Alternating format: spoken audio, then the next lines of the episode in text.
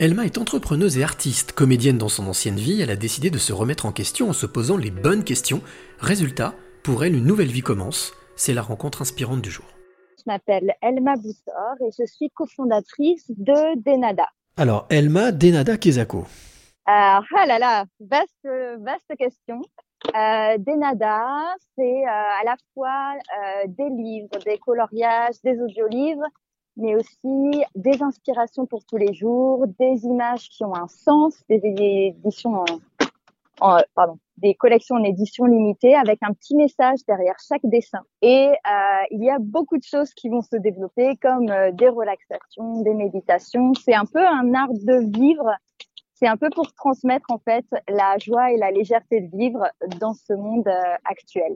C'est ce qu'on aimerait développer par plein de moyens différents en fait. Tu, dis qu'on aimerait développer, donc ça veut dire que tu n'es pas toute seule à, développer euh, des nadas Non, je suis avec euh, Sam qui s'occupe, euh, qui l'a créé avec moi et qui s'occupe de faire toutes les musiques, qui fait des films, des vidéos et, voilà, c'est tout un univers en soi en fait des nadas. C'est pour découvrir l'univers qui est à l'intérieur de nous et c'est tout un univers en soi parce que bah parce que on se donne aucune limite pour transmettre ça. C'est pour ça qu'on fait à la fois des livres, des audios, des films, voilà. La, la question bête, mais importante, euh, comment est venue l'idée? Pourquoi avoir créé ça?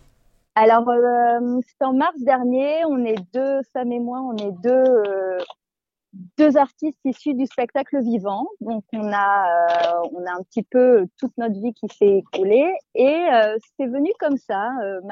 Sam m'a proposé d'enregistrer une petite histoire spontanément.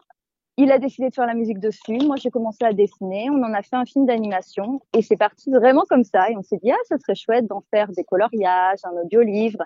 Et progressivement, eh ben, on a vraiment développé ça. On y a mis tout notre cœur et ça nous plaît euh, beaucoup. Voilà.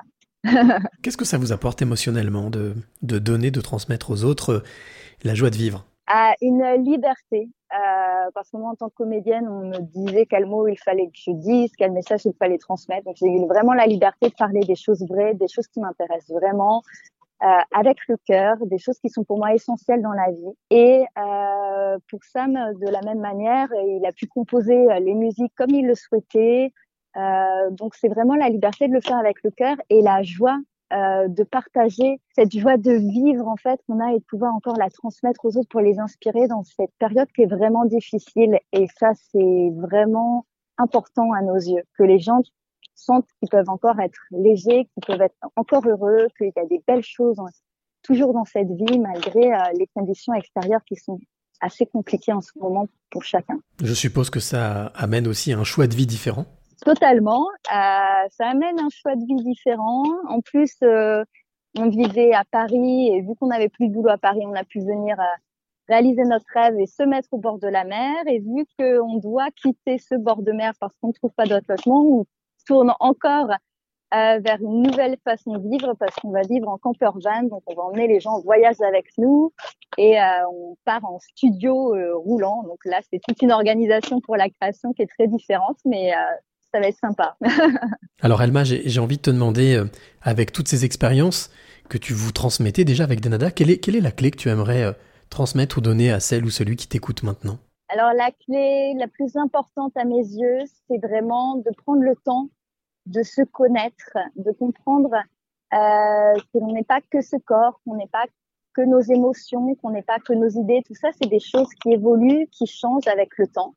Et de vraiment trouver cet endroit qui est immuable, qui ne bouge pas et dans lequel on peut se réfugier à tout moment, peu importe ce qui arrive dans la vie, et trouver cet espace de paix, quelles que soient les difficultés qu'on peut rencontrer. Et se rendre compte que voilà, on est bien plus que notre corps, notre histoire, nos émotions, nos actions. Et ça, pour moi, c'est vraiment la clé euh, de la liberté.